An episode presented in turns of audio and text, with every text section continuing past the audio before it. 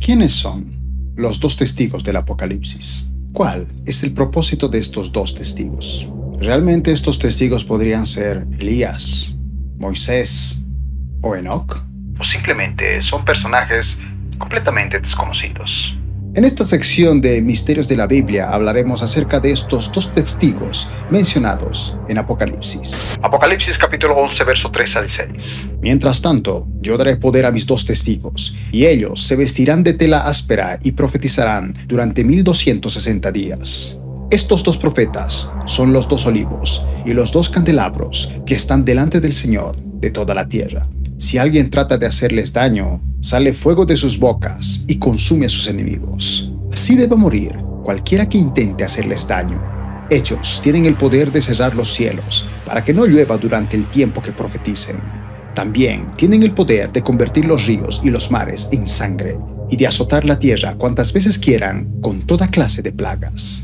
Debemos entender que estos dos personajes tienen una única finalidad, llevar el mensaje de arrepentimiento en medio de un mundo ya gobernado por el anticristo y el falso profeta. Si te gusta este tipo de contenido, te invito a que le puedas dar un like, dejar un comentario y evidentemente suscribirte a este canal y tener activada la campana de notificaciones, ya que estaremos subiendo este tipo de contenido en este canal. Sin nada más que decir, continuamos. Durante mucho tiempo se ha debatido sobre el origen de estos dos testigos. Para muchos se trata de Elías y Moisés, pero para otros se trata de Elías y Enoch. Hablemos de Elías y Moisés. ¿Serán acaso estos los dos testigos mencionados en el Apocalipsis? ¿Cuál es la base bíblica para quienes aseguran tal afirmación? Comencemos hablando de Moisés. Apocalipsis capítulo 11 verso 6 dice, estos dos testigos tienen poder para cerrar el cielo a fin de que no llueva mientras estén profetizando y tienen poder para convertir las aguas en sangre y para azotar la tierra cuantas veces quieran con toda clase de plagas. En este pasaje podemos notar algunos detalles sobre Moisés. Número uno, capaz de convertir el agua en sangre. Y número dos, azotar la tierra con plagas. El libro del Éxodo, escrito alrededor del 1440 a.C., en el capítulo 7, da un detalle sobre Moisés convirtiendo el agua en sangre. Luego el Señor le dijo a Moisés, dile a Araón, toma tu vara y extiende tu mano sobre el agua de Egipto. Todos sus ríos, canales, estanques y depósitos de agua. Convierte todo el agua en sangre. En todo Egipto el agua se transformará en sangre, incluso el agua almacenada en vasijas de madera y en tinajas de piedra. Moisés y Araón hicieron tal como el Señor les ordenó, a la vista del faraón y de todos sus funcionarios. Araón extendió su vara y golpeó el agua del Nilo. De repente, todo el río se convirtió en sangre. Murieron los peces del río y el agua quedó tan asquerosa que los egipcios no podían beberla. Había sangre por todas partes en la tierra de Egipto. Claramente podemos notar que según Apocalipsis capítulo 11 verso 6, Moisés parece ser el candidato ideal para quienes aseguran que él es uno de estos dos testigos. De hecho, si tan solo leemos el Éxodo de los capítulos 7 al 11, podemos notar todas las famosas 10 plagas mencionadas tal como también lo está afirmando Apocalipsis. Estos dos testigos tienen poder para cesar el cielo a fin de que no llueva mientras estén profetizando, y tienen poder para convertir las aguas en sangre, para azotar la tierra cuantas veces quieran con toda clase de plagas. Apocalipsis 11:6. ¿Qué tal si ahora hablamos acerca de Elías? Apocalipsis capítulo 11 versos 5 al 6 dice, si alguien quiere hacerles daño, ellos lanzan fuego por la boca y consumen a sus enemigos. Así habrá de morir cualquiera que intente hacerles daño. Estos testigos tienen poder para cerrar el cielo a fin de que no llueva mientras estén profetizando. De estos pasajes podemos notar dos características acerca de Elías. Número uno, lanza un fuego por la boca. Aquí básicamente está hablando de fuego. Número dos, poder para cerrar el cielo a fin de que no llueva. Cuando leemos Primera Reyes capítulo 18 desde los versos 20 al 40 podemos notar el increíble desafío que tenía el profeta Elías con los 450 profetas de Baal, donde incluso este pidió que en su altar se derramara tres veces la cantidad de cuatro jarras grandes de agua. Básicamente una vez que él terminó de hacer el altar, pidió que se le echase gran cantidad de agua, así para que la gente que realmente pueda ver cómo hacía caer fuego del cielo, evidenciara que era un fuego tan fuerte que hasta esa misma agua se iba a consumir. Todos conocemos que en esta historia fuego cayó del cielo, y por eso aquí tenemos otra afirmación al parecer acertada con respecto a la identidad de uno de estos testigos, el cual sería el mismísimo Elías.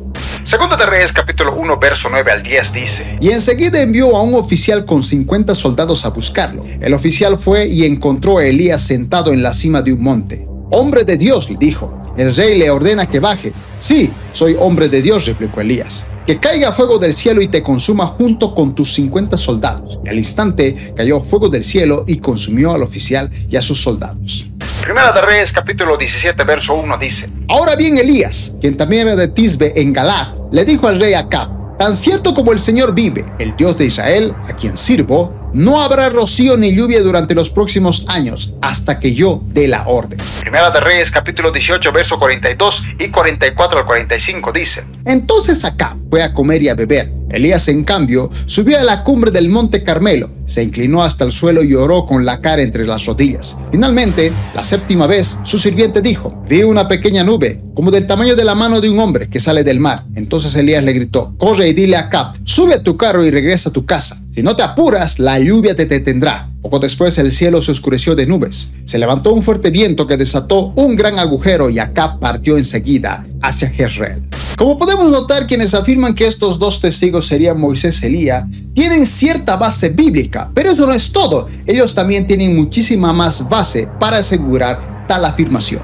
Mateo capítulo 17, verso 2 al 4 dice, Mientras los hombres observaban, la apariencia de Jesús se transformó a tal punto que la cara le brillaba como el sol y su ropa se volvió tan blanca como la luz. De repente aparecieron Moisés y Elías y comenzaron a conversar con Jesús. Pedro exclamó, Señor, es maravilloso que estemos aquí. Si deseas, haré tres enramadas como recordatorios, una para ti, una para Moisés y la otra para Elías. Aquí podemos notar que si realmente Dios pudo haber traído a Elías y a Moisés para presentarse a Jesús, posiblemente él mismo traería a estos dos personajes quienes serían estos dos testigos mencionados en el Apocalipsis. Cabe mencionar que según la tradición judía se espera que Moisés y Elías vuelvan en el futuro. Malaquías capítulo 4 versos 5 al 6 dice, Mire, les envío al profeta Elías antes de que llegue el gran y terrible día del Señor. Para muchos esto del día del Señor básicamente se refiere al final de los tiempos. Sus predicciones harán volver el corazón de los padres hacia sus hijos y el corazón de los hijos hacia sus padres. De lo contrario, vendré y haré caer una maldición sobre la tierra. Estos versículos en Malaquía fueron escritos prácticamente 400 años antes de la llegada de Juan el Bautista y Jesucristo, en esos famosos 400 años de silencio. Ya fue profetizada la llegada de Elías en un futuro, muy posiblemente ese futuro sea en el Apocalipsis, afirmando así que Elías básicamente sería uno de los dos testigos. Deuteronomio capítulo 18, verso 15 y verso 18 dice, Moisés siguió diciendo, el Señor su Dios les levantará un profeta como yo de entre sus hermanos israelitas a él tendrán que escuchar. De hecho, el verso 18, Dios vuelve a mencionar esto al pueblo. Levantaré un profeta como tú, de entre sus hermanos israelitas. Pondré mis palabras en su boca, y él dirá al pueblo todo lo que yo ordene. Aquí claramente la palabra está profetizando que Dios levantaría un hombre similar a Moisés, y como dice el Apocalipsis, capaz de convertir el agua en sangre y traer distintas plagas. Con esto también se afirmaría que otro de los testigos claramente sería el mismo Moisés. Con estos datos bíblicos podemos prácticamente asegurar que los dos testigos podrían ser Moisés y Elías. Sin embargo, quienes retractan esta afirmación dicen que esto no puede ser verdad, ya que con la mención de Elías profetizada por el profeta Malaquías, Elías ya vino, y esto se hace referencia en el momento de la transfiguración de Jesús, ya que él mismo afirmó que Juan el Bautista era el mismísimo Elías que había regresado. Mateo capítulo 17, verso 10 al 13 dice, Luego sus discípulos le preguntaron, ¿por qué los maestros de la ley religiosa insisten en que Elías debe regresar antes de que venga el Mesías? Jesús contestó, es cierto que Elías viene primero a fin de dejar todo preparado, pero les digo, Elías ya vino, pero no fue reconocido y ellos prefirieron maltratarlo. De la misma manera, también harán sufrir al Hijo del Hombre. Entonces los discípulos se dieron cuenta de que hablaba de Juan el Bautista. Para muchos teólogos, la similitud que tiene Moisés con Jesucristo básicamente es lo mismo. Prácticamente significaría que si bien se ha profetizado que Dios traería un Moisés en un futuro, estaría hablando del mismo Jesucristo. Moisés fue utilizado para hacer caer maná del cielo, pero recordemos que Jesucristo dijo a la gente que Él había sido el pan del cielo y que debían comer su carne. Juan capítulo 6, verso 30 al 36 dice, Si quieres que creamos en ti, le respondieron, muéstranos una señal milagrosa. ¿Qué puedes hacer? Después de todo, nuestros antepasados comieron maná mientras andaban por el desierto. Las escrituras dicen, Moisés les dio de comer pan del cielo. Jesús les respondió, les digo la verdad, no fue Moisés quien les dio el pan del cielo, fue mi Padre. Y ahora Él les ofrece el verdadero pan del cielo. Pues el verdadero pan de Dios es el que desciende del cielo y da vida al mundo. Señor, le dijeron, danos ese pan todos los días. Jesús le respondió, yo soy el pan de vida. El que viene a mí nunca volverá a tener hambre. El que cree en mí no tendrá sed jamás. Pero ustedes no han creído en mí a pesar de que me han visto.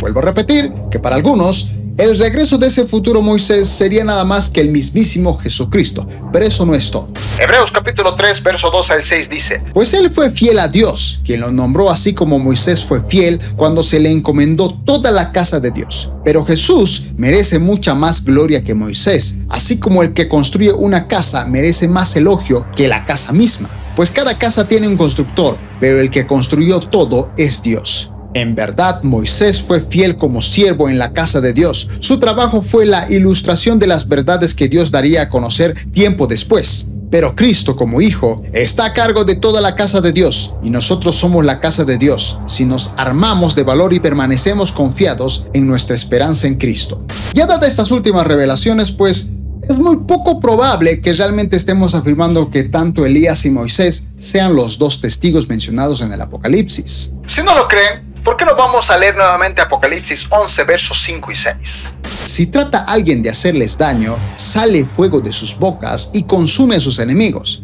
Así debe morir cualquiera que intente hacerles daño. Ellos tienen el poder de cerrar los cielos para que no llueva durante el tiempo que profeticen. También tienen poder para convertir los ríos y los mares en sangre y de azotar la tierra cuantas veces quieran con toda clase de plagas. Primero que nada debemos analizar lo que realmente está diciendo el pasaje. El pasaje dice que los dos, ojo, los dos, ambos testigos lanzarán fuego por sus bocas. Si bien cuando habla de fuego podemos entender que se trata del profeta Elías, el profeta Elías hacía caer descender fuego del cielo. En ningún pasaje dice que el profeta Elías por su boca sacara fuego del cielo, sin mencionar que Moisés en ningún momento tuvo algo que ver con el fuego. Sin embargo, cabe mencionar que ambos, dice Apocalipsis, ambos testigos podían evitar que cayera lluvia del cielo. Sin embargo, en esto podemos descartar a Moisés, ya que en la Biblia el único que podía hacerlo era Elías, y el pasaje dice que eran ambos. Con respecto a volver el agua en sangre, el único capaz de haber sido usado por Dios para hacer tal cosa, ni siquiera fue Moisés, fue Araón. Así que en este caso también quedaría descartado Elías, porque se supone que los dos testigos debían hacerlo. Y evidentemente aquí también entran todas las plagas mencionadas que podrían hacer estos dos testigos en Apocalipsis. Y es justamente donde aquí entra quienes descartan esto y ponen a otros dos personajes diciendo que muy posiblemente sean Enoch y Elías los dos testigos del Apocalipsis. Para quienes afirman que los dos testigos son Elías y Moisés, quedan prácticamente desacreditados por quienes afirman que en realidad son Elías y Enoch. Y no solo por la mención, sino por tener sus bases bíblicas bien fundamentadas. Y su razón principal es que bíblicamente hablando, ni Elías ni Enoch llegaron a tener la muerte natural de todo ser humano. Y esa sería una garantía porque mencionan pasajes que afirman que el ser humano sí o sí tiene que morir. Y como estos dos personajes no murieron, Básicamente, según el Apocalipsis 11, estos testigos morirían, evidentemente aquí, tanto Elías, que no murió, ni Enoch, que tampoco murió, morirían aquí por primera vez. Si hablamos de Enoch, un personaje de la Biblia que no falleció, la Biblia dice lo siguiente. Génesis capítulo 5, verso 22 al 24 dice, Después del nacimiento de Matusalem, Enoch anduvo fielmente con Dios 300 años más y tuvo otros hijos y otras hijas. En total Enoch vivió 365 años y como anduvo fielmente con Dios, un día desapareció porque Dios se lo llevó. Básicamente Enoch nunca murió. Pero ¿qué pasa con Elías? Segunda de Reyes capítulo 2 verso 11 dice, iban caminando y conversando cuando de pronto los separó un carro de fuego con caballos de fuego y Elías subió al cielo en medio de un torbellino. Como podemos comprobar, tanto Enoch como Elías, ambos personajes de la Biblia, no conocieron la muerte, al menos la muerte natural, la muerte física que todo ser humano tiene en la vida. Apocalipsis 11:7 dice, Ahora bien, cuando hayan terminado de dar su testimonio, la bestia que sube del abismo les hará guerra, los vencerá y los matará. Y es justamente con este pasaje donde quienes estaban afirmando de que en realidad estos testigos serían Elías y Moisés, queda descartado por quienes creen que en realidad debería ser Enoch y Elías, porque tales personajes no murieron. Y según un pasaje de Hebreos, toda persona por ley debería morir. Hebreos capítulo 9, verso 27 dice, Y así como está establecido que los seres humanos mueran una sola vez, y después venga el juicio. Cabe mencionar en este punto que en realidad Moisés sí murió. Y por eso la teoría de que pueda ser Elías y Moisés queda descartada. Deuteronomio capítulo 34, versos 5 al 7 dice, Allí en Moab murió Moisés, siervo del Señor, tal como el Señor lo había dicho, y fue sepultado en Moab, en el valle que está frente a Bet Peor, pero hasta la fecha nadie sabe dónde está su sepultura. Moisés tenía 120 años de edad cuando murió. Con todo, no se había debilitado su vista ni había perdido su vigor. Con estos pasajes, tal parece que ahora sí podemos asegurar que en realidad los dos testigos no son ni Elías de Moisés, sino solamente Enoch y Elías. Sin embargo, aún utilizando el pasaje de Hebreos para respaldar esta teoría, hay muchos otros pasajes que podrían contradecirla. Ha habido muchos casos de personajes que murieron dos veces, como en el caso de Lázaro, Dorcas y hasta la mismísima hija de Jairo. ¿Qué pasaría con estos personajes que murieron, resucitaron y volvieron a morir? ¿En dónde entraría entonces el famoso pasaje de Hebreos que utilizan aquellos que en realidad creen que estos dos testigos serían Enoch y Elías? Hebreos 9:27. Y así como está establecido que los seres humanos mueran una sola vez y después venga el juicio. Si nuestra base bíblica es Hebreos 9:27, donde se establece que se puede morir una sola vez, ¿cómo explicamos que personajes ya mencionados como Lázaro, Dorcas y la hija de Jairo pudieron morir y luego volver a la vida, y que en su vejez natural volvieron a morir? En ambos casos podemos ver ciertos conflictos. Para aquellos que creen que en realidad es Moisés Elías, podemos asegurar que en realidad Elías ya vino haciendo referencia a Jesús diciendo de que ese Elías era Juan el Bautista y haciendo referencia de la profecía que Moisés iba a ser regresado en un futuro, estaríamos hablando del mismísimo Jesús, así quedaría descartado todo. Pero para aquellos que creen que en realidad se trata de Enoch y Elías, eso también quedaría descartado ya que la base sólida que tienen en Hebreos 9:27 no es suficiente porque no da explicaciones a los temas o personajes como Lázaro, Dorcas y la hija de Jairo. Ante esto último, lo único que podemos decir es lo siguiente. No sabemos quiénes son estos dos certigos. Sí, tienen ciertas características a Moisés, a Elías o hasta el mismo Enoch, pero no hay ningún versículo que afirme que sean tales personas. Dios simplemente puede utilizar a dos personajes completamente desconocidos que no sean ni Moisés, ni Enoch, ni Elías y simplemente ser utilizados con ciertas características que tenían estos personajes, sea Moisés, sea Elías y sea el mismísimo Enoch. En estos años que llevo siendo cristiano he visto tales afirmaciones literalmente hasta en congresos de predicadores afirmar de que sí o sí va a ser Moisés y Elías y que otros dicen que sí o sí va a ser Enoch y Elías. Pero la verdad es que no se sabe quiénes son, porque como hemos comprobado en este estudio, básicamente no tienen ninguna de las dos posturas cierta base sólida. Lo único que podemos afirmar es que no se sabe quiénes son, pero que tienen ciertas características de estos tres personajes ya mencionados.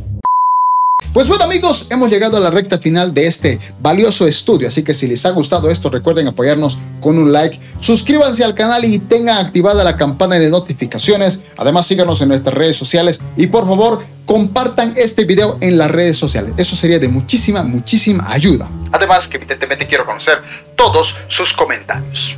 Soy su fiel servidor y hermano Yasmani Delgado JD y espero verlos en una próxima oportunidad aquí hablando acerca de misterios encontrados en la Biblia.